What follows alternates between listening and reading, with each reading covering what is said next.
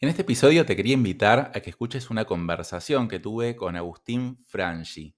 Agustín es un emprendedor que se está volviendo empresario con solo 24 años. Él tiene una marca de carteras y panuelos y está creciendo mucho y a medida que va creciendo está empezando a delegar un montón de cosas, redes sociales, producción, de una manera súper interesante, donde hace partícipa a esa gente de la estrategia de su empresa. Agustín tiene una visión muy apasionante sobre la vida y sobre los negocios, así que si te interesa aprender más y sacar algunas ideas y energía para mejorar tu empresa, te invito a seguir escuchando. Bienvenido a De Emprendedor Empresario. Si sos emprendedor o dueño de pyme, ¿querés que tu empresa dependa menos de vos y salir del día a día de la operación de tu negocio? Este podcast es para vos. Te voy a contar desde mi experiencia personal los hábitos, técnicas y herramientas que te pueden ayudar a lograr más resultados con menos esfuerzo y así conseguir que tu empresa sea más autónoma, para que de esta manera tengas más tiempo libre y mejores tu calidad de vida. Buenas, buenas, bienvenidos a un nuevo episodio de podcast y acá les traigo a Agustín Frangi, no sé si está bien dicho así, Frangi, eh, que tiene un negocio de carteras y panuelos, o sea, de marroquinería, y impresionante que tiene 24 años, ¿no? Y está estudiando, o sea, ¿qué tal, Agustín? ¿Cómo va? ¿Cómo estás, Dani? Sí, se dice Frangi, ah. pero está bien, me, lo dicen, me lo dicen así también. Eh, nada, estoy muy bien, contento de, poder estar compartiendo este espacio con vos acá, que la verdad te considero un mentor, o sea, realmente lo sos para mí. Qué bueno, qué bueno. Mira, para que sepan todos, o sea, Agustín me mandó, no sé hace cuánto tiempo, no me acuerdo si un mensaje de Instagram o de WhatsApp o no, no me acuerdo por dónde, Sí, eh, por Instagram. Por Instagram me decía, uy, tipo, escucho tu podcast y aprendí, apliqué un montón de cosas y ya le digo, bueno, tenemos que hablar, ¿viste?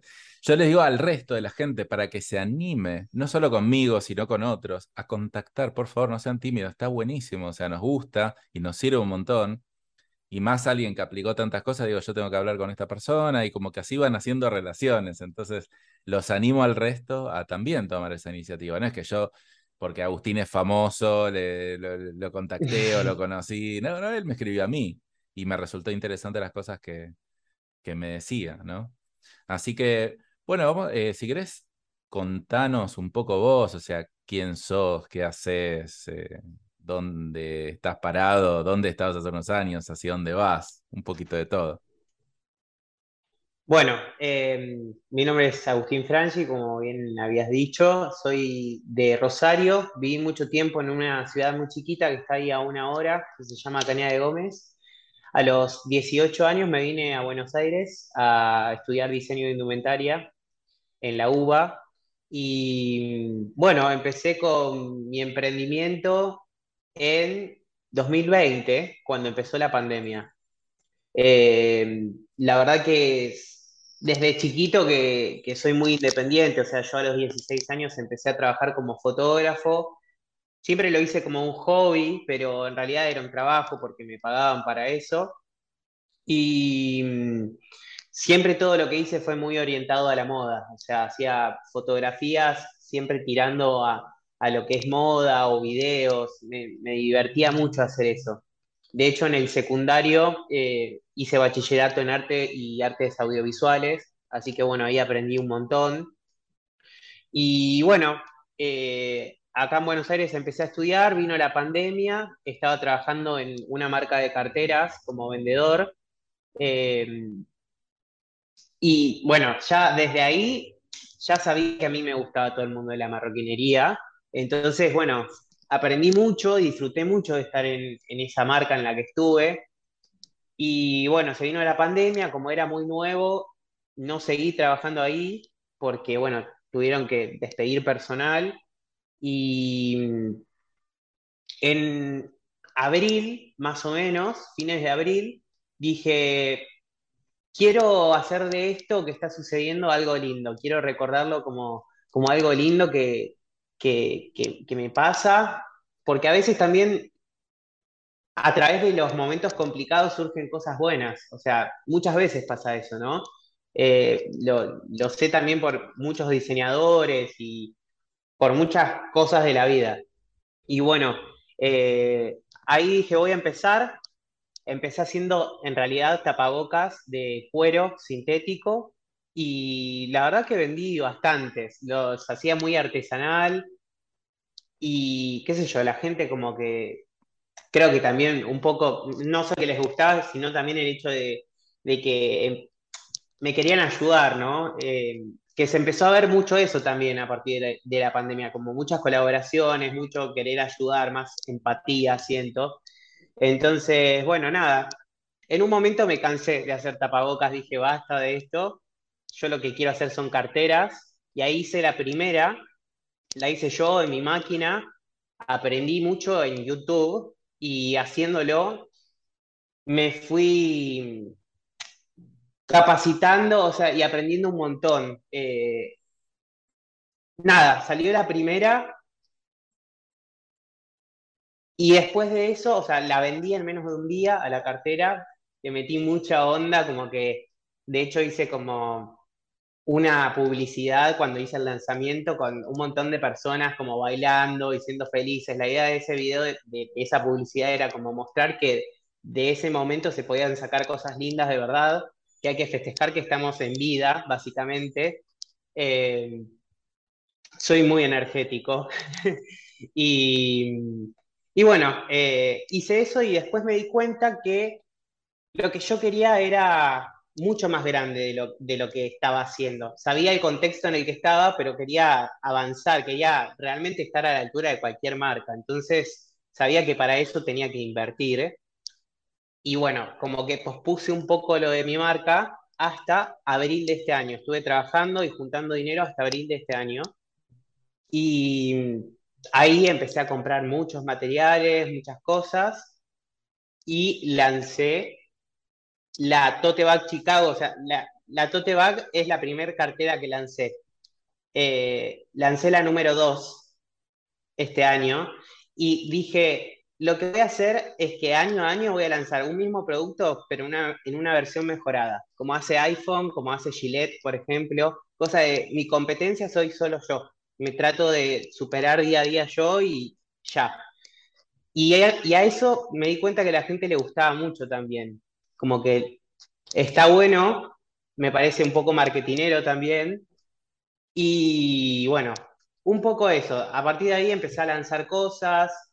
En todo este tiempo encontré la identidad de mi marca, que cuando la encontré, la festejé, porque no es poca cosa encontrar una identidad, decir, ah, esto representa esta marca, crear algo de cero y, y crear todo su universo está bueno. Y también en este proceso también te encontré a vos, Dani, y, bueno, nada, eso. Me pareció súper súper lindo también porque aprendí un montón. Qué bueno, qué bueno. Y ahora entonces eh, ya tenés un e-commerce, ¿no? Bueno, ya estaba viendo por acá, tenés un e-commerce. ¿Vendés que mayormente por e-commerce o cómo, cómo vendés? Sí, sí, estoy vendiendo bastante por e-commerce. Me lo estaban pidiendo un montón. Me llevó tiempo hacerlo, pero que nada, también lo hice yo. Eh, pero bueno, a partir de que lo hice, empecé a hacer promociones por ahí y ciertas estrategias como para empezar a, tener movimiento y ventas, así que nada, estuvo bueno el hecho de poder hacerlo. La verdad que hacer un e-commerce hoy en día no es muy complicado, realmente no. Es cuestión de ponerse un poco, ver videos y ya. ¿Y cómo haces para que llegue gente a tu e-commerce o te compren? O sea, ¿cuáles son tus estrategias? Eh, yo hoy en día tengo un community manager que me está manejando las redes de, la marca. Yo contacté con él porque justamente lo que quería era tener un mayor alcance. Empezamos hace un mes, igual hace muy poco. Eh, los resultados se empiezan a ver con el tiempo. Pero bueno, lo que hago es trabajarlo con él. Eh, trabajo yo mucho en mis redes, que tengo un poco más de seguidores que mi marca hoy en día al menos. Y mi estrategia es mostrar videos impactantes, cosas impactantes que la gente quiera saber más y redireccionar siempre a la página, a la tienda online. Está buenísimo, está buenísimo. Y bueno, después te voy a empezar a preguntar un poco de qué hiciste, cómo hiciste para ir mejorando y todo, pero acá saqué un par de conceptos que es primero uno como los emprendedores jóvenes versus los emprendedores viejos, ¿no? Como que eh, yo te escucho y después también en unas semanas creo que voy a entrevistar a otro y digo, wow, o sea, qué visión que tienen, ¿no? O sea, digo, yo escucho a la gente de cuarenta y pico, cincuenta y pico y hay algo como, como que se fue perdiendo ahí o que no sé si tal vez nunca se tuvo del todo. Vos, vos tenés visión, tipo, fuiste a, a, trabajar para juntar capital para después meterte, ya contrataste un community manager. Estás pensando en marca, que la mayoría no piensa en marca, la mayoría piensa en, negocio, en vender. Vos estás pensando en, prefiero generar un concepto primero y, y después vender a través de ese concepto y no simplemente salir a hacer comercio. No sé, me parece como bastante sorprendente, como muy estratégico. No sé vos cómo lo ves o cómo te ves a vos y cómo ves a otros negocios más tradicionales o más antiguos. Eh, sí, la verdad que, no sé, yo de chico igual leía como libros de marketing, siempre investigué un montón, entonces realmente como que el hecho de lo que te decía antes, generar una identidad para mi marca y, empezar a, hacer un lineamiento a través de eso me, parece clave. Eh, es mi estrategia al menos. Y bueno, sé que gusta, a la gente le gusta, y de hecho me pasa también cuando voy de ciertos proveedores que por ahí trabajan con, con marcas grandes, que me dicen, Aus, yo trabajo con marcas grandes, pero tus propuestas me gustan, Así que yo quiero trabajar con vos, quiero ver qué onda, veamos. Y para mí eso es súper hermoso. Y, la verdad que todos los días que me levanto lo agradezco, lo agradezco y, me miro al espejo y me sonrío porque siento que estoy haciendo las cosas bien. O sea, cuando, cuando alguien tiene una corazonada y va por eso, yo creo que, que está todo bien. Qué sé yo, lo siento así al menos. Bueno, está bueno. Tal vez es algo también que tienen más los diseñadores, pero el concepto de generar una marca, incluso marca personal, ¿no? Porque vos tenés eh, dos Instagrams, ¿no? Uno que es Franji Buenos Aires, o sea, Franji BSAS, y el otro personal que es Agustín Franchi. Ahora sí lo dije bien, Franchi eh, y creo que tenés más seguidores en Agustín Fran, Franchi, ¿no? O sea, tenés, eh, lo tenés más trabajado. ¿Por qué elegiste trabajar más tu marca que la marca del negocio? Eh, no, en realidad la, marca del negocio la estamos reelaborando, pero ahora,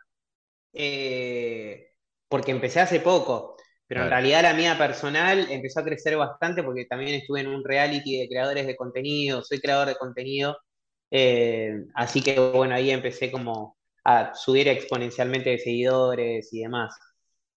Buenísimo, buenísimo. Y, sí, No, no, es como que también siempre en mi cuenta personal trabajo mucho con la parte motivacional, que me parece súper importante y, creo que a la gente le gusta eso también. Me llegan bastantes mensajes como de qué bueno lo que haces, me, inspira mucho, gracias. Nada, tengo, tengo esa parte también. Yo, por ejemplo, empecé al revés, o sea, mis negocios los empecé como un comercio, ¿no? Vendiendo producto electrónica. Para mí la marca era, bueno, sí, puede ser que haga marca en algún momento, pero ahora quiero vender. Como me tardó mucho entender, y esto también es un mensaje que le quiero dar a los dueños de pymes, mucho entender el valor de la marca. Yo entendía, sí, sabía que Apple y Coca-Cola eh, por algo, pero bueno, invertían millones. Ahora, después veo marcas pequeñas que le dan tanto valor a la marca, y es verdad que cuando uno invierte en marca, es mucho tiempo en dedicación, en identidad, en contenido, en un montón de cosas, pero es tanto más atractivo para todos, o sea, más atractivo para los clientes, porque empiezan a reconocer esa identidad y, asimilarse con esa identidad. Mejor para los proveedores o para los, eh, para los clientes, pero mayoristas, ¿no? Que te dicen, che, vos sos una marca chica, pero quiero tenerte. Y, muchas veces yo encuentro eh, no sé, otras empresas que me dicen, Dani, ¿cómo hago para llegar a distribuidores más grandes? Y yo siempre como digo, y bueno, pero ¿qué tenés para ofrecer? Es como que al revés, ¿viste? Vos, vos trabajas mucho en lo que tenés para ofrecer y después llegas a esos proveedores más grandes. Y después a futuro para empleados también. O sea, yo me imagino que a tu community manager le debe gustar bastante trabajar con vos porque le das como mucho contenido, ¿no? En cambio, un community manager que trabaja una pyme que le dice, no sé, fíjate vos qué publicar, es como menos lindo. Eh, Entonces el valor de, tratar de desarrollar una marca en un negocio es verdad que es más trabajoso al principio y vende menos al principio. Por eso digo, yo empecé al revés y decía, no entiendo por qué alguien querría desarrollar marca, eh, lo importante es vender. La marca es como un medio para vender, pero al final termina siendo todo. No sé, eh, yo lo veo, bastante así. Y después otra característica de la gente más joven que veo es que son muy autodidactas. Como por ejemplo vos, ¿cómo aprendiste todo esto? Y armaste el e-commerce y lo armaste vos. Y no es solo por tema de mm. tiempo, es solo por, es por tema de aprender. ¿Qué, ¿Cómo hiciste para aprender a armar un e-commerce? O sea, ¿cuáles, ¿cuáles fueron tus pasos para aprender a armar un e-commerce? Pero no te lo pregunto por, no te lo pregunto solo por el e-commerce, te lo pregunto porque la filosofía del joven es eh, ser autodidacta. Entonces, yo aprendo todo y, después lo hago yo. Y después puede ser que algunas cosas delegues, como lo de Community Manager, ¿no? Pero vos aprendiste a hacer un e-commerce. Entonces vos me decías cómo eh, vas a YouTube y cómo, cómo te manejaste para armar todo. Sí, a ver, eh, es por YouTube y por una cuestión de necesidad, de, querer ser alguien en la vida, de poder cumplir objetivos. Eh, qué sé yo, siempre digo, las trabas no, las quiero en mi vida, entonces me las rebusco como sea para poder salir adelante. Eh, y sí, o, sea, hoy en día siento que se puede aprender mucho en YouTube, en podcast, eh, googleando, siempre preguntando con la experiencia, ¿no? O sea, hay veces que, también me, me, suelen decir mucho, a mí me gusta porque vos querés hacer algo y lo haces, sin importar tanto si realmente sos capo en eso o no, lo vas aprendiendo y, te vas superando en eso y yo creo que, real es así, pero así como conmigo, con cualquiera, o sea, digo, es muy importante eso de animarse, de ir a por el sí y, bueno, nada, pensar qué, puedo hacer, de dónde puedo empezar, pero empezar, ¿se entiende? O sea, tomar acción, porque si no es medio complicado que suceda.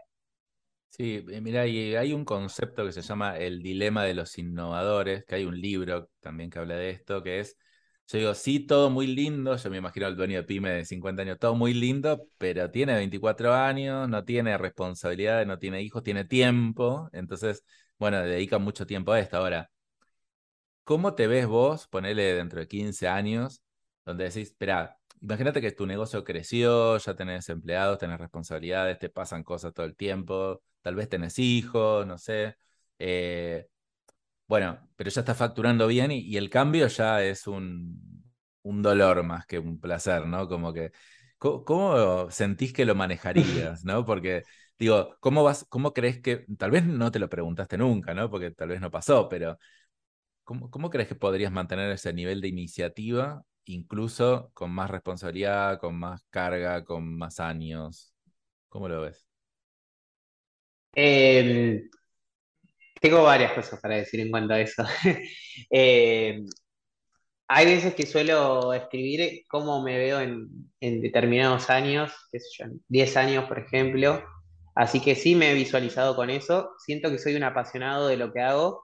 Eh, más allá de que, o sea, sí, por ahí parece todo súper hermoso y todo lindo lo que cuento, pero también he, pasado por, por muchas cosas, por ejemplo, una parálisis facial, eh, he pasado por problemas, por estar nervioso, con ansiedad, que son cosas que pasan y que es súper importante aprender a manejarlas, pero mm, me veo, me veo haciendo esto toda la vida, hasta el fin de mis días y aprovechándolo al máximo y no sé cómo voy a estar dentro de 15 años, pero sí sé que me voy a capacitar todo lo que sea necesario y voy a aprender todo lo que tenga que aprender para el día de mañana estar cómodo y disfrutarlo, porque esto es algo, que amo hacer y que no quiero abandonar.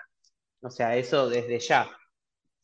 Está buenísimo, está buenísimo. El tema de proyectarte a 10 años, ¿quién lo hace? O sea, eh, o sea, está buenísimo, me parece excelente porque yo pensé que tal vez no lo habías pensado nunca, pero sí, te proyectas a 10 años, es como tenés a ver, yo hablo con un montón de emprendedores y te escucho, también por eso te dije de entrevistarte, pero no sé, porque había algo, había algo ahí. Digo, che, este, esta persona tiene los patrones de un emprendedor que le va a ir bien.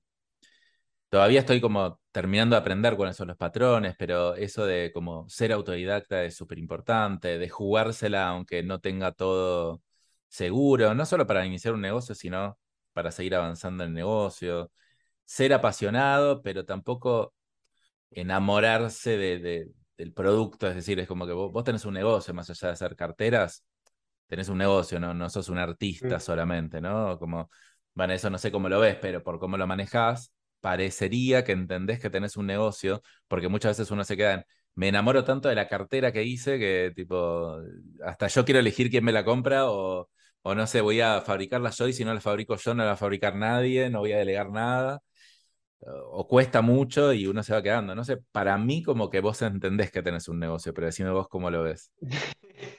Sí, sí, sí, sí, lo entiendo perfecto. Y te soy sincero, aprendí mucho también con el community manager. Estaba como muy arraigado a la marca eh, en ciertos aspectos y me dijo, Agus, hora de empezar a arraigarse un poco, de soltar para permitir también que a tu marca le lleguen cosas nuevas. Es como, no sé, cuando nunca tuve un hijo, pero siento que es un poco lo mismo, como que primero le metes todo ahí como para que empiece a crecer y después, bueno, es momento de empezar a soltar y siempre acompañar, pero, pero nada, como también dejar que las cosas fluyan del otro lado también. ¿Y qué es lo, que fuiste un poco de esa manera. O sea, ahí me decís, el community manager, digo, pero ¿qué soltaste específicamente? ¿Cómo hiciste? ¿Fue algo más de energía, tipo dejar el mundo que, o, fue algo, che, a ver, mira, a partir de ahora diseñame vos las piezas? O sea, ¿cómo fue que soltaste? Eh, y me mostraba mucho yo en la marca, como que quería ah. estar yo, yo, yo, yo. Y fue bueno, e, empecemos a mostrar que también hay otras personas ahí detrás eh, y bueno, también el hecho de, confiar un poco. Yo, obviamente, a mi community manager le hago una bajada de qué es lo que quiero, eh, pero empezar como a escuchar también y a entender que no siempre el punto de vista de uno es el que es. O sea, sí, pero también hay otras posibilidades que, están buenas, que pueden sumar, y entonces, bueno, empecé como a escuchar un poco más y empezar a desprender un poco desde ese lado, como salir un poco del ego, por decirlo de alguna manera.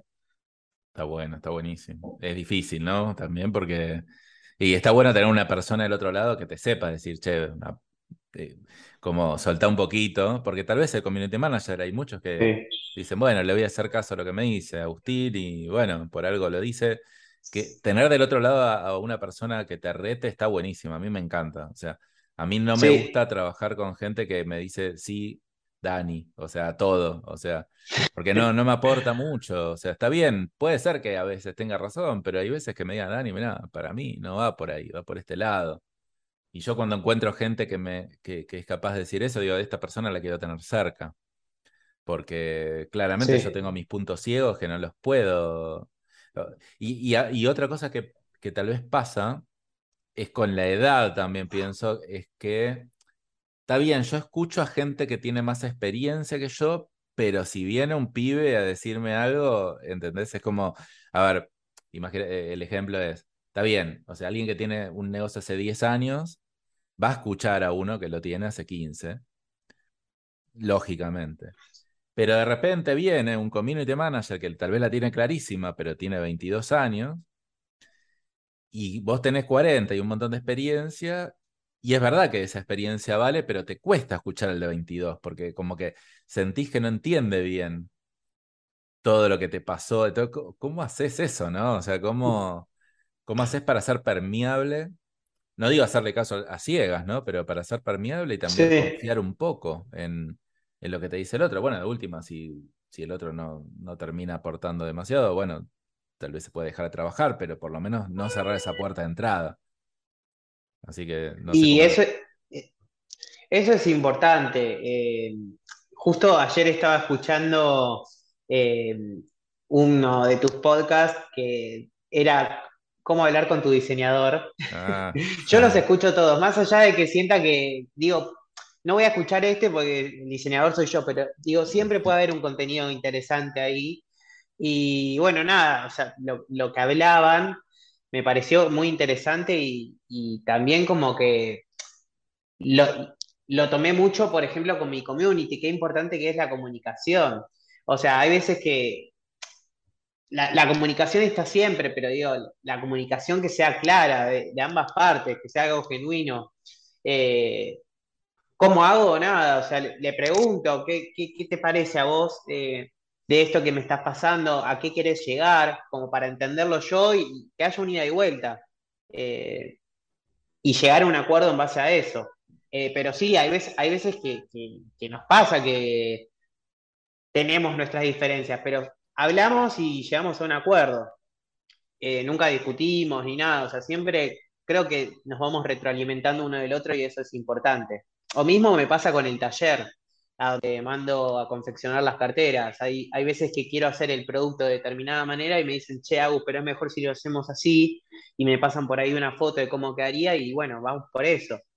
Yo creo que un negocio siempre está bueno esto de el ida y vuelta, retroalimentarse con las personas que están trabajando con vos y también con la gente, o sea, cuando tienen una experiencia a través de, lo que están consumiendo.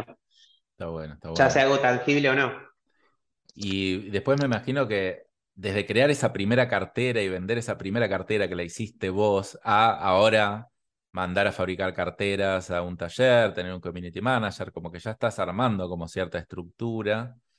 ¿Cuáles, cuáles fueron los retos o aprendizajes o cosas que fuiste aplicando mm. eh, para ir superando eso y pasar de, diseñador a casi empresario, diría, ¿no? Como... eh, eh, ¿Cuáles son, perdón, me dijiste cuáles son, sí, o sea, eh, cuáles son los, aprendizajes? aprendizajes? Porque yo, a ver, yo lo contacté a Agustín porque me dijo, che, escuché todos tus podcasts y aprendí un montón. Y yo digo, bueno, contame, ah. no solo respecto a mis podcasts, ¿no? Pero como contame en general, ¿qué, qué es lo que aprendiste, que aplicaste, que, que pudiste pegar los saltos que, pegaste hasta ahora? Bueno, eh, lo primero mi energía, cuidar mi energía a pleno. Eso es lo primero. Somos energía y la, gente empieza a... La gente que aparece alrededor nuestro es un poco de, la energía que nosotros irradiamos, siento. Eh, me empecé a cuidar mucho eh, cuando alguien se dirige hacia mí, cómo se dirige hacia mí, eh, quién quiero tener a mi lado, porque también medio que somos un espejo de, las personas que están ahí alrededor nuestro. Entonces empecé a cuidar mucho eso, empecé a motivarme un montón, que también fue gracias a tu podcast, paso un poco también el chivo por ahí. Eh, la motivación es re importante, me parece, porque nada, hay que tener fe, hay que estar motivado, sobre todo al emprender. Eh, y después, obviamente, organizarme en cuanto a la parte financiera, digamos. Porque medio que por ahí compraba algunos productos y cosas y nada, no sé, agarraba un papel así nomás, me anotaba la, la, compra de los productos que hacía, pero por ahí no anotaba los viáticos, no anotaba un montón de cosas. Y nada, después a la larga, cuando empecé a escucharte, y me estaba dando cuenta que no llegaba bien la parte de las finanzas, dije, ah, perdí bastante dinero. Eh, entonces, bueno, empecé a ser mucho más prolijo con eso. Ahora estoy como haciendo un Excel eh, y estoy cada vez que me voy a comprar algo, o lo anoto en el momento o me guardo el papel en un cajón, entonces yo sé que el día que agarre el Excel, saco las cosas y me pongo a sacar bien todo el conteo. Eso me parece fundamental y es algo que aprendí. Y después, bueno, nada, también entender un poco más el lenguaje, por así decirlo, del mundo de la marroquinería, que cuando iba a comprar chapas de cuero, eh, no sé, iba a un local y decía quiero un metro de cuero y en, realidad no, no es así, no es que decís quiero un metro de cuero, sino quiero un metro cuadrado. Bueno, empecé a entender un poco más el lenguaje y me di cuenta también que cuando uno empieza a entender un poco más el lenguaje de lo que está haciendo, o se empieza a codear con personas que hagan más o menos lo que uno hace, empieza a entender un poco más ese mundo y, bueno, un poco eso, o sea, fui, fui aprendiendo mucho en el, proceso. Está bueno lo que me decís de, de la energía, es súper importante, suena muy místico, ¿no? O sea, pero para mí es tan importante, o sea, la motivación es parte de la energía, pero con quién uno se rodea, qué noticias ve, veo la tele, no veo la tele, eh, eh, de qué temas hablo, o sea, cuidar la energía es esencial, especialmente en, contextos donde tal vez son un poco caóticos y todo, o sea, eh, hay una frase que dice, somos el promedio de las cinco personas que nos rodean, yo le presto mucha atención con quién me rodeo, de qué temas hablo, qué cosas miro, qué cosas no quiero mirar, mantenerme motivado, externa e internamente, es tremendamente importante el tema energético, porque si no, yo lo que veo es que si el que no le presta atención a la energía, termina siendo reactivo en el negocio. Es decir, podés tener un negocio, pero termina siendo reactivo. Es decir, como cuando tenés baja energía, lo único que podés hacer es, y me, imagino a alguien atendiendo su comercio, llega alguien y, le, y lo despacho, está bien, pero después me tengo que poner a pensar la estrategia, en armar un e-commerce. No, no me queda energía para eso. Y eso es lo que veo que pasa un montón. Entonces, el, tema del cuidado de la energía, uff, es, es, yo siento que lo estoy cuidando todo el tiempo. E incluso así, como que gasto más energía de la que quisiera gastar en cosas que no.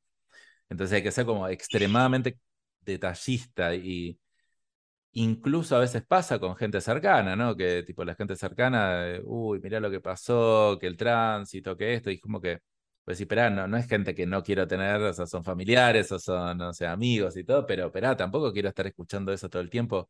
¿Cómo manejas eso? Tal cual. Eh,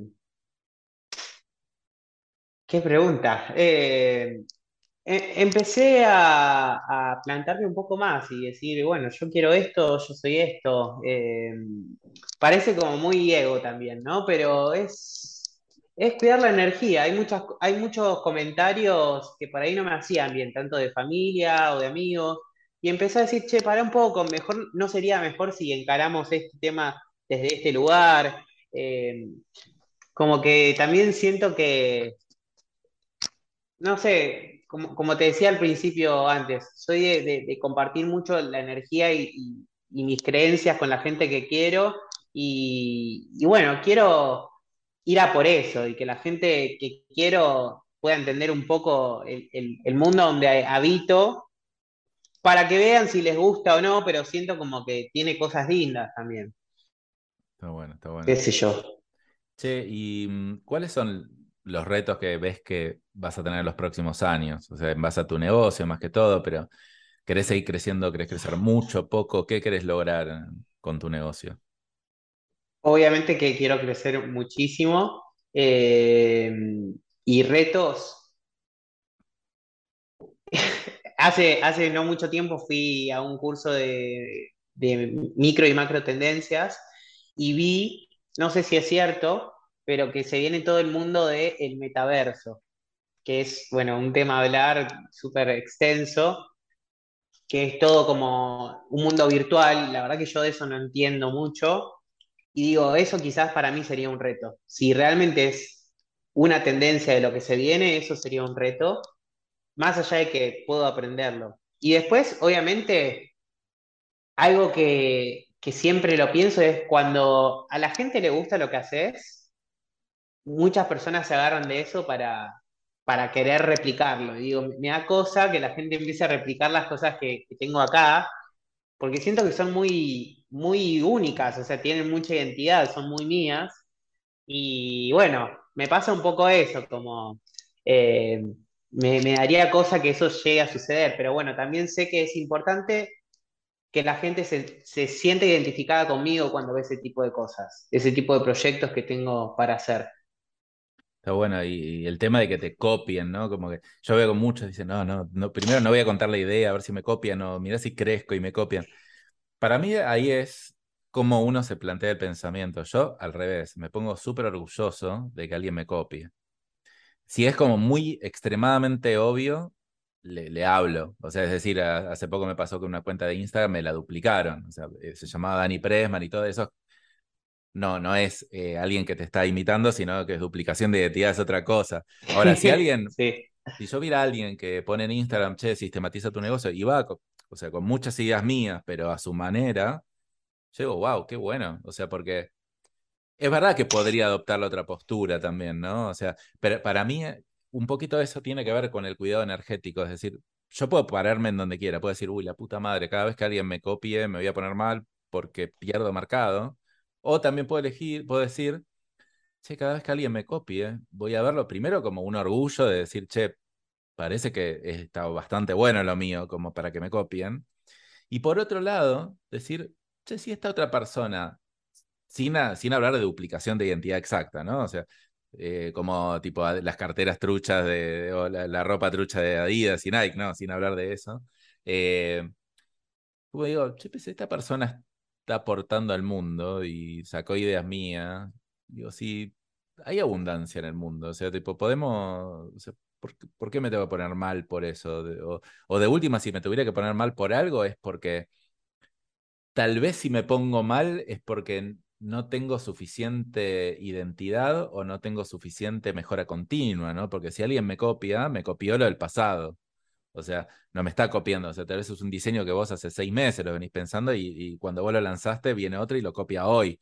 Pero ya está seis meses atrasado. Ahora, si vos no vas haciendo una mejora continua. Innovando, claro.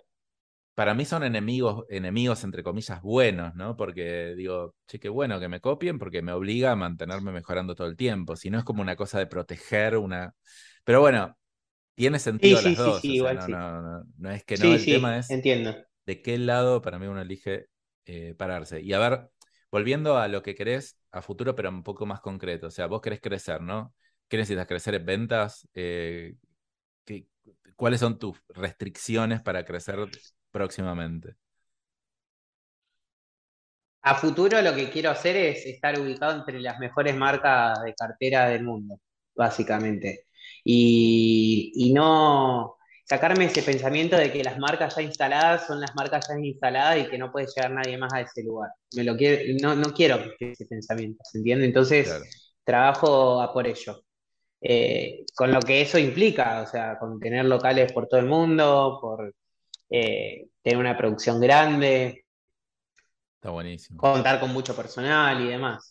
Está buenísimo pensar en grande, tener ese plan en grande. Y ahora si te tengo que decir, ok, y tu próximo paso, o sea, tenés ese plan, pero ¿y ¿cuál es tu próximo paso para llegar a eso? Eh, o tal vez no sabes.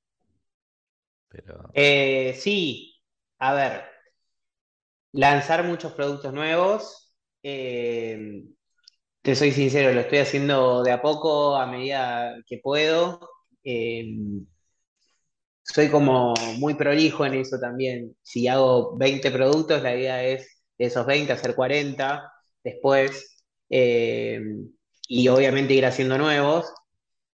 Entonces, bueno, mi, primer paso es ese, sacar más productos, eh, abrir un showroom en casa cuando pueda, cuando pueda tener un, local a la calle, tenerlo. Eh, y bueno, obviamente ir contando con, más personal, que realmente hoy en día no lo pensé porque no es algo que necesitaba hacer. Lo que primero necesitaba hacer era delegar la parte de las redes como para yo estar más abocado a, tema packaging, diseño. Eh, bueno, ahí dije algo. El tema del packaging me gustaría dejar de hacerlo, por ejemplo. Me gustaría tener a alguien freelance que lo pueda hacer, porque es algo que medio que me agobia hacer, es algo muy sistemático, que re puedo hacer que alguien lo haga. Packaging Así que bueno, creo que. Envolver y enviar el producto, ¿sería eso? ¿O el diseño del packaging? Claro, sí, sí. Yo todos los productos que hago los pongo en una caja, dentro de una bolsa, con un ah, papel, con una tarjeta La de parte operativa. Sí, después te voy a mandar un video que hice eh, para que más o menos lo veas. Pero sí, esa parte como que me gustaría delegarla para tener más tiempo yo a diseñar. Está bueno. O sea, lo que, más te gusta es diseñar. o sea, si vos sí, me fascina. Y no hago solo eso, sino que también voy en búsqueda de los materiales, que es en diferentes lugares, no es que todos los materiales están en una zona puntual en Capital, no, voy a diferentes lugares o viajo hasta los talleres, tengo que hacer varias cosas, crear el contenido. Eh, nada, esta vez, por ejemplo, hace poquito lancé unas bandoleras que hice todo, todo ese contenido, si bien yo soy creador de contenido y tengo una cámara con un fotógrafo, porque nada, esto que te decía antes, entendí también que afuera de uno hay muchas personas que también son súper capaces y como que dije, bueno, voy a confiar, voy a invertir mi dinero en esto y la verdad que quedaron fotos increíbles y que hoy en día te puedo decir, estoy a la altura de muchas marcas. Está buenísimo, está buenísimo. Y a, ver, eh, veo que tu tendencia es parecida a, como lo hago yo también, que es, pero voy haciendo algo a medida que me empieza a saturar de tiempo, empiezo a delegar cosas pequeñas, ¿no? Porque vos no, no es que delegás en un empleado, digo, contrato un empleado, sino, pero no, contrato un fotógrafo que venga cuando lo necesito, contrato, bueno, community manager, que bueno, es un freelance que, que te maneja en una parte de su tiempo.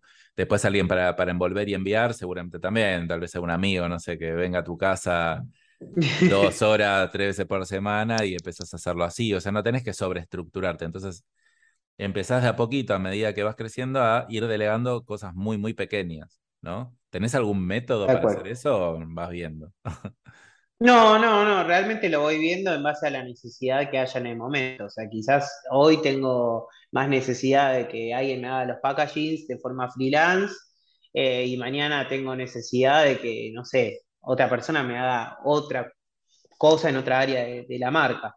Eso lo, lo voy viendo según lo que necesite. Está bueno, está bueno. Y después en el día a día, ¿cómo te organizas? Es decir, con todas las cosas que tenés, más, más estar estudiando, sea, ¿cómo te organizas para decir, bueno, voy a comprar ahora los materiales, ahora hago el contenido, ahora hago esto?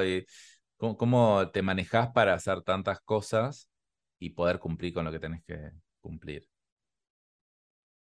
Eh, hay otra cosa que aprendí eh, tuya en, el, podcast, que fue eh, la parte de la organización, bueno, en todo el podcast, ¿no? Pero creo que habías mencionado una vez no sé si lo escuché en tu podcast o en algún otro, porque soy mucho de, también dejarme ese, espacio para motivarme y para aprender, pero lo que hago todas las noches antes de irme a dormir, en recordatorios del celular, hacerme una lista de todo lo que tengo que hacer al día siguiente y ir ordenando eso según lo que necesito hacer primero y lo que necesito hacer último, o sea, como por prioridades.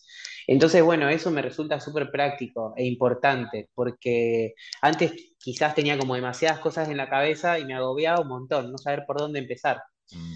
Hoy en día, nada, lo voy, lo voy tachando y lo voy haciendo y realmente eh, me resulta más práctico y al fin del día, cuando me voy a acostar, me voy a acostar muy feliz porque por ahí de hacer tantas cosas no me doy cuenta, pero fui tachando todo y dije, ah, mira, qué bien. O sea, eso me resulta súper bueno para hacerlo y para implementarlo. Está bueno, la ayuda visual es súper importante. El marcar, yo tengo, eh, uso muy pocas herramientas así tecnológicas. para mi lista de tareas tengo un Word, o sea, el, Word de Google, donde pongo color eh, verde y amarillo, amarillo que está en proceso y verde que está hecho, y ver muchos verdes me motiva. Eh, el tema visual es súper importante, el tema de levantarse a la mañana ya habiendo planificado, yo eso hace poco lo implementé, ¿eh? a la noche completar mi agenda el día siguiente, esto es lo que tiene que pasar el día siguiente, puede ser que alguna urgencia tenga, pero esto en sí es, yo, yo arranco el día siguiente ya sabiendo lo primero que tengo que hacer y lo segundo que tengo que hacer y lo tercero, y es como para mí separar la mente en dos, en la mente operativa y en la mente estratégica. Entonces, el, día anterior a la noche estás en tu mente estratégica, que tiene que pensar, tiene que priorizar, tiene que revisar la visión, los objetivos y elegir lo que hacer.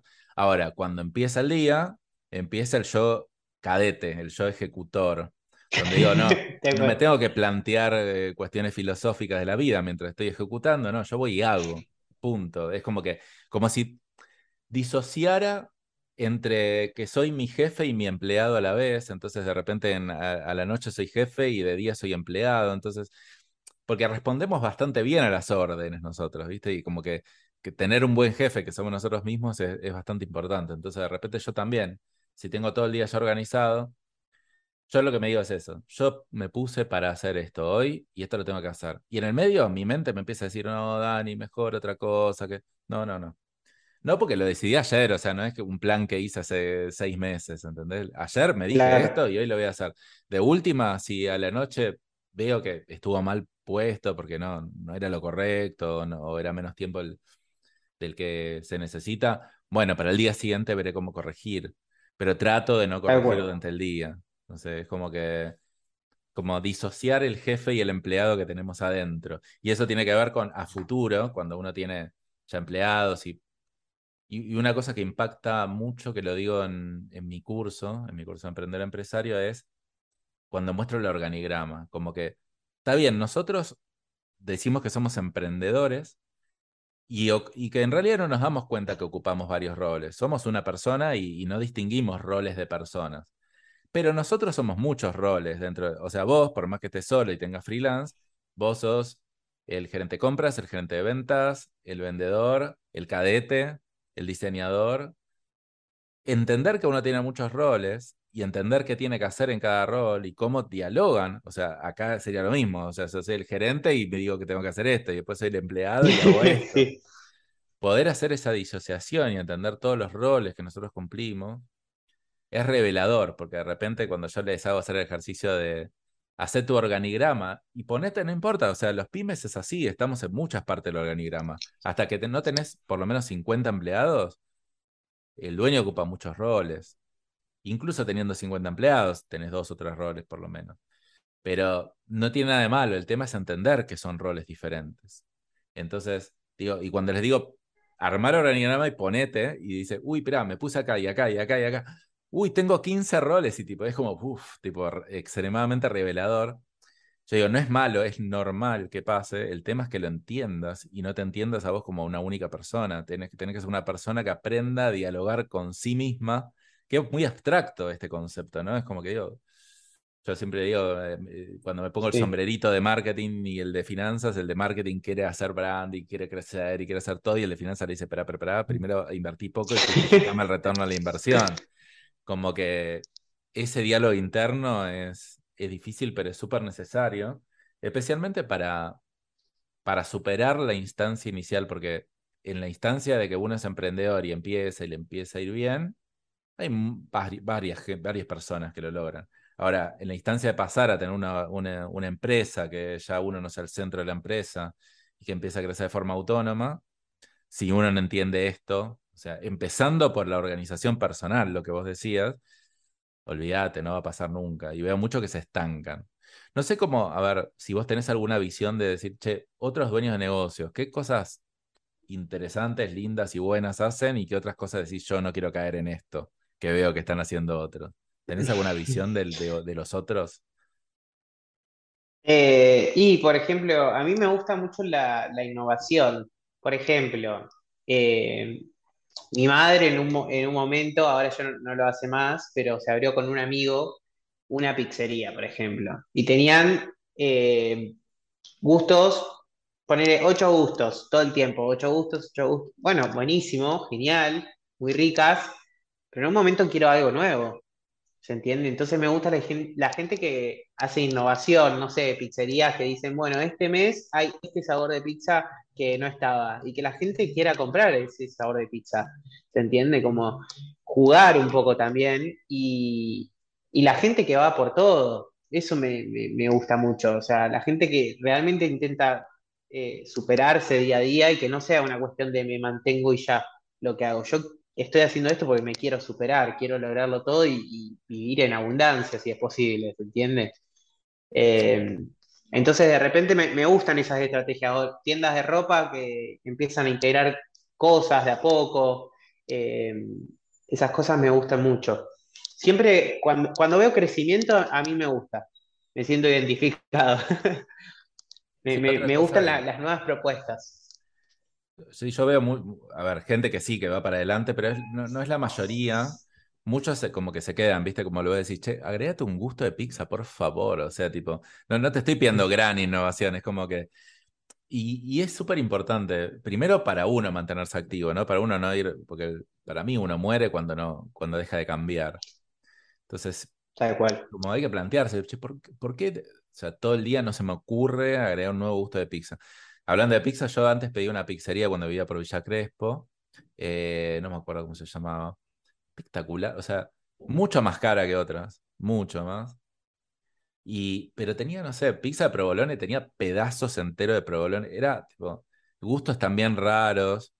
Yo pedí ahí, o sea, sin duda, está bien, a veces vas a pedir la pizza mozzarella, la de esas pizzerías baratas, está bien, porque depende del presupuesto, pero esas cosas es como que primero el margen de ganancia es mucho mayor, es más divertido, se te acerca gente también, clientes más interesantes. Es, muy pro, es mucho más probable que se te acerque alguien de, de, de, un diario, de una revista, a querer entrevistarte. No sé, es como, es mucho más apasionante. Es como que despierta un montón de cosas. ¿A, a, quién le interesa entrevistar un pixero que eh, hace 50 años hace la, misma pizza de mozzarella medio pelo, promedio? Tal cual, tal cual. A nadie. Despierta muchas cosas, despierta muchas cosas en uno y en, los demás. O sea, como me decía, quizás, no sé, alguien aparece y te quiere entrevistar o inspirás. ¿Y qué más lindo que eso? Y es como un círculo virtuoso que al final inspirás a otros, y como otros se te acercan, también te terminás inspirando vos y es como que la distancia entre el que hace eso y el que no hace es, infinita, es infinita. Está, buenísimo. Y mm, última pregunta, ¿Qué, ¿qué, contenidos en general consumís o recomendás? Es, más específico para gente que ya tiene un negocio, ¿no? O sea, si tuvieras que recomendar eh, podcasts, eh, canales de YouTube, libros, o sea, ¿qué, ¿qué es lo que te sirvió a vos en estos últimos tiempos? Eh, estoy escuchando muchos videos motivacionales, demasiados. Escucho mucho a vos y también escucho a un hombre español que se llama Line, se escribe L-A-I-N y, latina, eh, que nada, o sea, él también trabaja mucho con, la energía y, con las ganas de, querer llevar eh, la vida de uno a otro nivel, o sea, eh, estar bien, sentirse bien, eso es súper importante. El hecho de querer estar bien y de verdad ir a por eso, salir de, lo que me estanca, de lo que me hace pensar y accionar. Importantísimo. Así que bueno, estoy como mucho motivándome todo el tiempo para, para vibrar por ahí y eso me hace accionar y llegar a lugares que sí me los imaginaba, pero que por ahí los veía muy lejanos. No te diría, no te diría lugares inimaginables. La verdad que, voy siempre a, lo que, a lo que proyecto. Está bueno. Entonces, Line, dijiste que alguna otra cosa. Sí. Eh, nada, y después, obviamente, películas, consumo mucho, eh, o series, pero porque me, interesa ver más allá de la serie en sí, los colores, cómo están vestidas las personas, pero eso a ah. nivel inspiración yo. Eh, pero así de podcast te escucho a vos y a Line, siempre, a los dos. Yo lo que veo es que la, gente que está en negocios que le importa el desarrollo personal, que tiene que ver esto con energía, pero hay varias cosas de desarrollo personal, eh, es la que mejor le va en general. O sea, porque muchos parecen negocios, es negocios, punto, nada más. Escucho un poco de negocios, me hago un curso de negocios, pero es mucho más que eso. O sea, el, el que junta las dos partes, o sea, realmente consigue la inspiración, la motivación y el autoconocimiento, porque al final el mayor limitante de nuestro negocio somos nosotros mismos. Entonces, o sea, yo no, puedo no estar trabajando en mi energía, no puedo no estar trabajando en, romper mis creencias, eh, en un montón de cosas. Y, a ver, otra cosa que me intriga es, ¿por qué me escuchas a mí? ¿No? Porque, de verdad lo pregunto, es como que digo, alguien que tal vez, no sé, tiene un negocio que necesita más branding, viste, como imagen de marca, marketing, yo hablo poco de eso, o sea, ¿y por qué?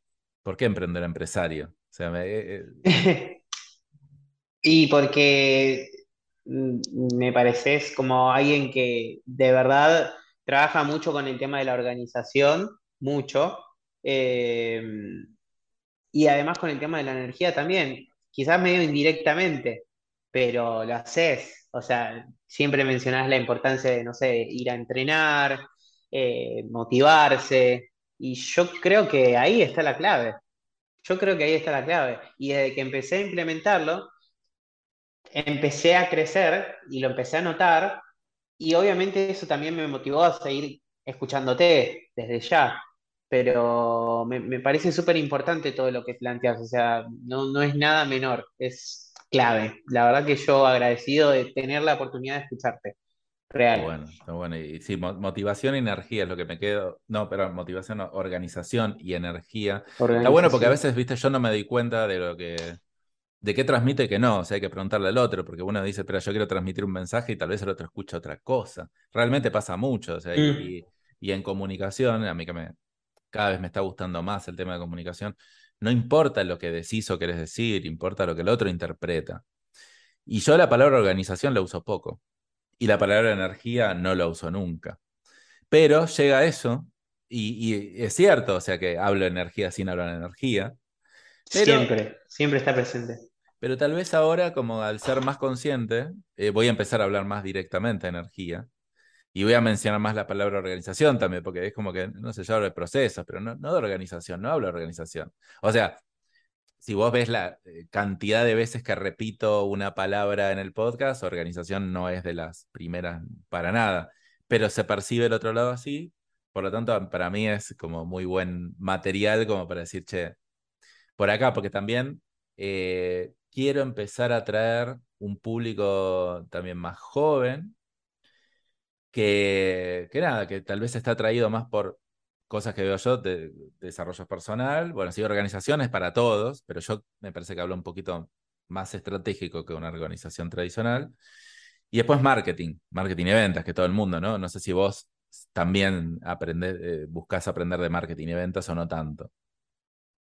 Eh, de a poquito ahora que empecé con la tienda online. Pero ah, también, bueno, tenía un libro de marketing cuando era chico, entonces hay cosas que, que, que, me acuerdo de eso, o siempre busco algún que otro videito de estrategias, de cómo llegaron marcas a ser las marcas que son hoy en día y demás. Pero bueno, eso lo, lo voy haciendo a poco. Está bueno, buenísimo, buenísimo, Agustín. Así que, bueno, me encantó, me encantó la charla, aprendo mucho, o sea, quiero tratar de cada vez volver estas charlas, si bien obviamente que aporten valor para el que está escuchando, pero más para mí. O sea, como decir, che, yo, yo quiero preguntar las cosas que yo quiero, y esta creo que la hice un poco más, o sea, que, que lo tradicional, que en general son como, más estructuradas, y aprender, o sea, tipo una cosa que a mí me pasa, obviamente, en el fondo, como que digo, oh, este, estos pibes de ahora, o sea, que se cree que son, o sea, en el fondo, viste, como lo tenés, pero de verdad quiero aprender mucho porque, como, obvio que son, que, tienen un, un, potencial y una, no sé, una apertura mucho mayor y yo tengo que aprender, o sea, tengo que aprender de eso, o sea, y, sacarme cualquier creencia de que, bueno, sí, obviamente, o sea, yo tengo más experiencia, pero e, ese es otro mensaje que le quiero dar a, a la gente que ya tiene el negocio hace mucho. Por favor, no se vuelvan rígidos en ese sentido o si se vuelven, porque yo en el fondo pienso a veces eso, ¿viste? Como que quién se cree este para decirme, pero no, en la realidad realmente lo quiero un montón y quiero seguir aprendiendo, quiero también tomar el criterio que a veces me pasa es, ya de este tema ya sé, eso no me gusta cuando pienso así, es como que, a ver, yo sé bastante de marketing, tengo una agencia de marketing, estudié un montón de marketing, y a veces cuando veo algún curso de marketing, lo primero que me surge en mi cabeza es, yo de esto ya sé. Y ahí ya digo, no, me, no me está gustando este tipo de pensamiento, porque cuando yo pienso eso, está bien, puede ser que si hago un curso de marketing, el 90% de las cosas ya las sepa, pero el 10% ese es como que esa apertura mental o esa experiencia, o esas personas que conoces, es lo que hacen la diferencia. Entonces es como que hay que, hay que tener mucho cuidado, es también un tema de energía para mí, mucho, mucho cuidado con cómo uno empieza a pensar de cuando cómo uno cree que sabe, cuando uno cree que sabe, estamos en el horno, hay que ser eternos aprendices. Pero es difícil cuando más experiencia tenés, o sea, yo lo entiendo. Pero bueno, por eso me, me gusta entrevistar a gente que, que, que, o sea, vos después voy a entrevistar a uno de 17 años que le está rompiendo. Imagínate. Qué interesante. ya sos viejo, ya sos viejo. Qué interesante. Me gusta. es impresionante. Así que bueno, súper agradecido de, tenerte acá. Si querés, eh, comentarnos tus redes o dónde te pueden encontrar para que quiere ver más de lo que haces. Tal vez comprar alguna cartera o no, ver cómo hace Agustín para tener una buena imagen en redes. No sé, si querés contarnos un poco dónde te pueden encontrar. Bueno, lo mismo digo, también es un placer para mí compartir este espacio con vos. Y bueno, mis redes, eh, la de la marca es Frangi, que se escribe Fran G-I, BSAS de Buenos Aires. Así me encuentran en Instagram, Frangi BSAS, o la tienda online es frangi.com.ar y mi Instagram personal es Agustín Frangi. Me pueden encontrar por ahí. Y Facebook también, pero bueno, no, uso, no es lo que más uso. Mm. Así que no lo paso. TikTok todavía. Pero también ¿no? Agustín Franchi. TikTok también, no es lo que más uso tampoco. Eh, Agustín Franchi. Todo, todo es Agustín Franchi. Buenísimo. Twitter también. Buenísimo, Agustín. eh, espectacular tenerte acá. Y bueno, al resto, pónganse las pilas, empiecen a aprender un poco de, de- la gente que, que- está un poquito más arrancando, con humildad, ¿viste? Como que, a ver qué puedo sacar de esto, qué puedo aprender de las cosas que dijo Agustín.